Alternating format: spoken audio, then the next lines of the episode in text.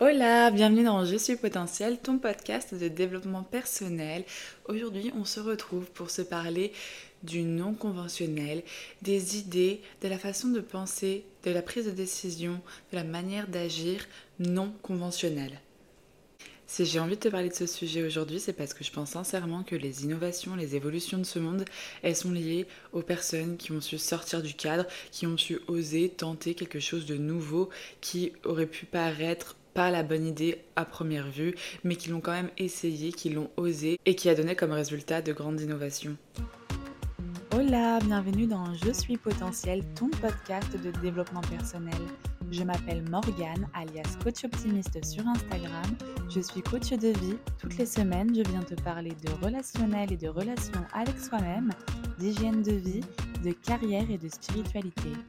Je te partage des clés d'épanouissement personnel, mon cheminement et l'évolution de mes réflexions liées à la connaissance de soi. Je crois que nous pouvons tous potentiellement être pleinement épanouis dans nos vies. Le tout est de libérer notre plein potentiel. Bonne écoute T'as pas besoin d'avoir pour ambition de créer la prochaine plus grande innovation. Par contre, si tu arrives à adopter ce mode de pensée à contre-courant, qui est la pensée non conventionnelle, tu vas pouvoir accéder à des résultats auxquels tu n'aurais jamais pu accéder si tu avais continué en fait à suivre la masse. C'est un peu l'idée du mouton. C'est il y a une idée qui semble bonne pour la majorité, du coup tout le monde la suit en se disant que bon bah a priori c'est ça qui fonctionne, let's go, on ne prend surtout pas de risques, on fait comme la majorité dit être le meilleur. Sauf qu'à cause de ça, on passe à côté d'une marge de progression qui est juste énorme et qui passe par le fait de se détacher de la peur de l'échec et d'oser aller à contre-courant. Déjà, pour réussir à faire le choix du non conventionnel, je pense qu'il faut vraiment se détacher de tout ce qui est conseil. Il y a énormément de personnes qui sont toujours en train de donner des conseils, soit sans avoir jamais fait ce dont ils parlent, ou soit en ne sachant vraiment pas de quoi ils parlent, parce que n'est pas obligé d'avoir fait pour savoir. Par contre, c'est bien souvent qu'on peut entendre des personnes qui ramènent leur science, alors que leurs idées ne sont pas meilleures que celles de quelqu'un d'autre. Et par contre, leur pouvoir de persuasion, la manière dont ils vont amener les choses, ou juste le fait que toi tu aies des insécurités, que du coup tu penses que la personne en face de toi sache mieux que toi, alors qu'en vrai tu sais très bien par toi-même, tu es la personne la mieux placée pour savoir qu'est-ce qu'il faut faire et comment il faut le faire. Fais-toi confiance. Voilà, donc tu peux avoir tendance à te retrouver à suivre des conseils par des personnes qui donnent des conseils mais qui n'ont pas plus à donner de conseils que toi. Moi, la façon dont je gère les conseils, c'est qu'en général, quand je demande conseil à mon entourage, bon, déjà, tu ne demandes pas conseil à n'importe qui, tu choisis toujours les personnes à qui tu demandes conseil. Et en plus, souvent, on sait très bien qu'est-ce qu'on va entendre quand on va demander conseil? On sait à qui on s'adresse pour quel sujet. Et en fait, ce qui est intéressant de faire, c'est pas d'écouter ce que disent les gens de faire.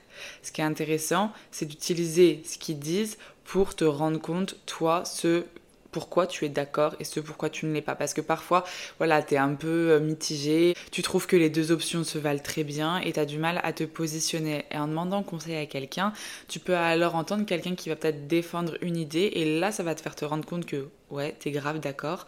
Ou alors ça va te faire te rendre compte que non, non, mais en fait, pas du tout. Enfin, oui, elle dit des choses vraies, mais c'est pas toi ce que tu as envie d'exploiter. Tu préfères vraiment la deuxième option, donc ça va t'aider à y voir plus clair.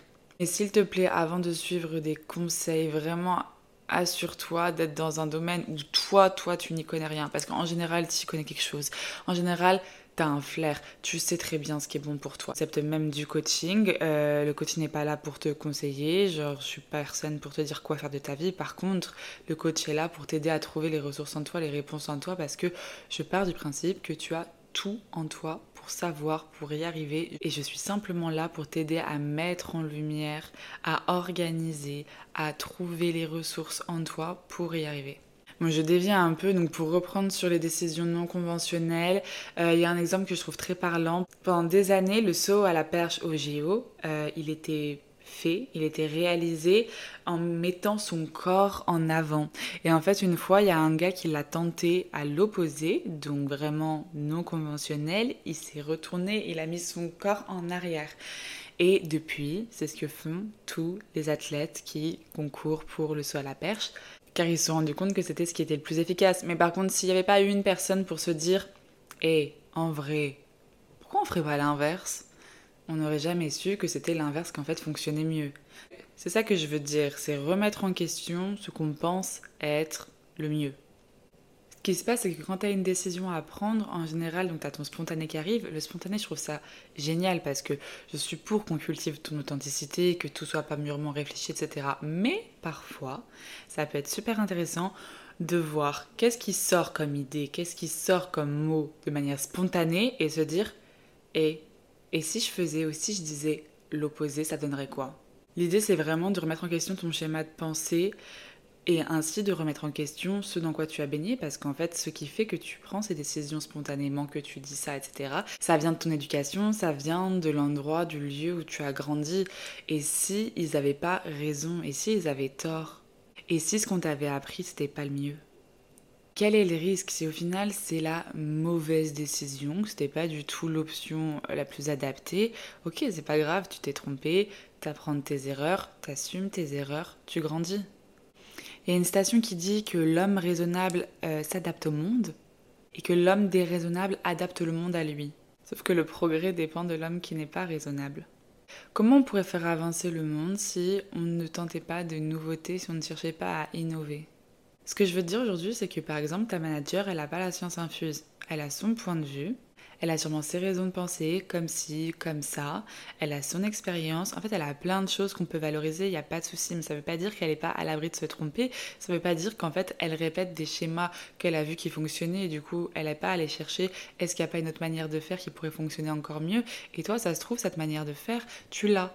Mais comme tu te dis hum, non, c'est pas ce qu'on m'a appris, c'est pas comme ça qu'on m'a montré, hum, ça, ça va pas trop passer, ça va être mal vu, c'est un peu osé. Et bah, du coup, tu le fais pas alors que c'est justement la chose à faire. Il y a aussi très souvent un côté perfectionniste qui empêche les personnes d'oser, innover, aller à contre-courant parce qu'on a envie de faire le mieux, du mieux, du mieux.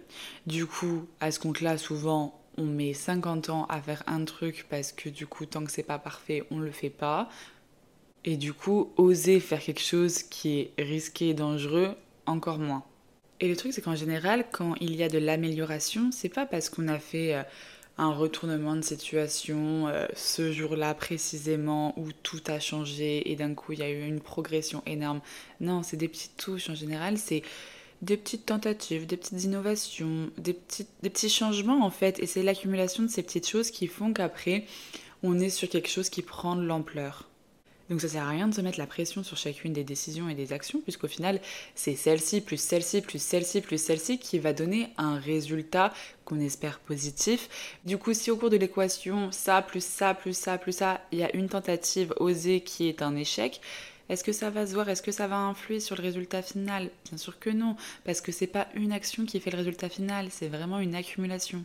Une fois que tu tentes quelque chose à contre-courant, imaginons que ça fonctionne pas ou même que ça fonctionne. La meilleure chose à faire, ça reste encore et toujours, pour te réconcilier d'ailleurs avec la peur de l'échec, de demander des critiques constructives. On est d'accord que les critiques tout court, c'est rarement apprécié. Euh, si on vient critiquer ton travail, ta manière d'être, etc., bon, ça fait pas plaisir. Mais par contre, si c'est constructif, si ça a pour but de faire que la prochaine tentative sera meilleure, là d'un coup, ça prend tout son sens. Ça prend tout son sens même de se tromper. Parce que cette critique, tu l'aurais pas eue si tu t'étais pas trompé. Et ce que je t'encourage à faire quand tu demandes un feedback, c'est pas demander est-ce que ça t'a plu, euh, t'en as pensé quoi? C'est te demander qu'est-ce que j'aurais pu faire de mieux? Tu sais quoi, on va le faire dès maintenant. Dis-le moi pour ce podcast, que ce soit pour cet épisode ou pour ma chaîne de façon générale, parce que tu es potentiellement quelqu'un qui suit Je suis potentiel de façon régulière et du coup tu as une très bonne idée de quels sont les contenus que je propose dans mes podcasts. Là, je te demande de me dire en commentaire qu'est-ce que je pourrais faire de mieux? Je suis totalement ouverte à la progression. Parce que évidemment qu'il y a des choses que je peux faire de mieux. Sinon, j'aurais aucune marge de progression, ça n'aurait aucun sens.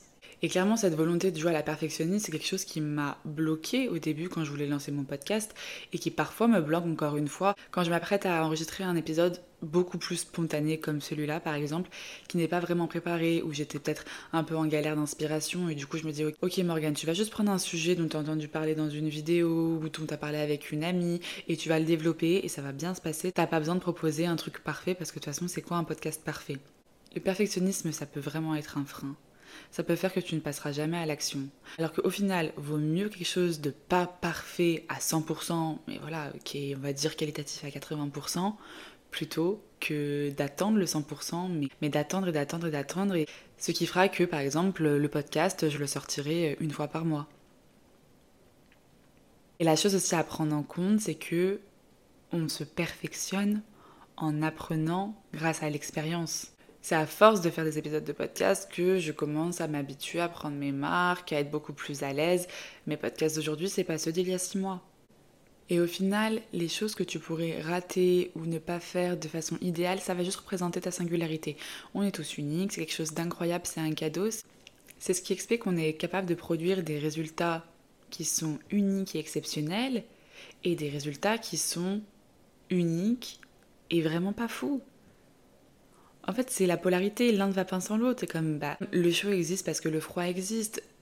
Tu peux pas t'attendre à avoir du parfait si tu ne veux pas avoir du moins bon. Mais ce qu'il faut retenir, c'est que vraiment, une prise de décision non conventionnelle, qui à la base n'est pas recommandée, qui est vue comme osée, qui est vue comme dangereuse, ça peut être la clé du succès. Alors n'hésite pas à remettre en question tes pensées, à adapter une démarche créative et audacieuse. La peur de l'échec, c'est une construction mentale que tu te fais. D'ailleurs, c'est une thématique sur laquelle je travaille énormément avec mes coachés. Tu sais quoi Demande-toi juste quelle est la pire chose qui pourrait arriver. Et demande-toi quelle est la meilleure chose qui pourrait arriver. Et soyons honnêtes 5 minutes. Les probabilités pour que la pire chose arrive et les probabilités pour que la meilleure chose arrive, c'est lesquelles? La décision non conventionnelle que j'ai prise qui me vient en tête là, c'est la fois, enfin la première fois de ma vie où je suis partie au Mexique, où je suis sortie de l'Europe, où j'ai fait mon premier gros voyage. Donc j'étais encore étudiante et en fait, bah, j'avais pas du tout les moyens pour ce voyage. Et là, je me suis dit, j'ai toujours fait en sorte de faire des études gratuites. Quand je suis partie en école privée, j'ai fait de l'alternance. Du coup, c'est l'entreprise qui payait mon école. Enfin bref. Du coup, je n'ai jamais eu à faire un prêt étudiant pour payer mes études. Ce qui était d'ailleurs un choix de ma part, c'était pour moi hors de question que je m'endette pour mes études. Par contre, le fait de m'endetter pour faire un voyage, ça, ça me plaisait. J'ai alors fait un prêt étudiant pour partir au Mexique. Alors peut-être que pour certains c'est un scandale, c'est vraiment déraisonnable, mais c'est ça qu'on aime, le déraisonnable. Voilà, donc le non conventionnel, c'est ça, c'est Qu'est-ce qui est raisonnable Qu'est-ce que tout le monde ferait Qu'est-ce qui est sage de faire? Ah bah voilà, on fait l'opposé. C'est peut-être pas raisonnable de s'endetter pour partir au Mexique, n'empêche que ce voyage, il a changé ma vie. Ce, voyage, il est grandement responsable de la personne que je suis aujourd'hui, et Dieu sait que je suis reconnaissante pour la personne que je suis aujourd'hui. Donc le fait de rembourser sur 4 ans 50 euros par mois pour ce prêt étudiant qui m'a servi à partir en voyage, ça ne me pose aucun problème. C'est pour moi une des meilleures décisions que j'ai prises. Je précise que j'ai également pu partir au Brésil avec cet argent. Et ces voyages, ils m'ont ouvert l'esprit, ils m'ont fait me rendre compte de tellement de choses et m'ont également beaucoup aidé à trouver ma voie professionnelle. Donc voilà, pour conclure, quand il y a une option, une réponse qui semble être une évidence, le plus raisonnable, le plus logique, appelle ça comme tu veux, demande-toi quand même quelle est l'autre option? Et est-ce que potentiellement ce serait pas la plus intéressante pour toi? J'en ai fini pour aujourd'hui. J'espère que ce podcast t'a plu. Fais-le moi savoir en commentaire, en me laissant un petit like, en notant le podcast et 5 étoiles si t'es sur une plateforme d'écoute. En tout cas, moi, c'était un plaisir de partager ces idées avec toi. Je te fais des gros bisous je te dis à bientôt.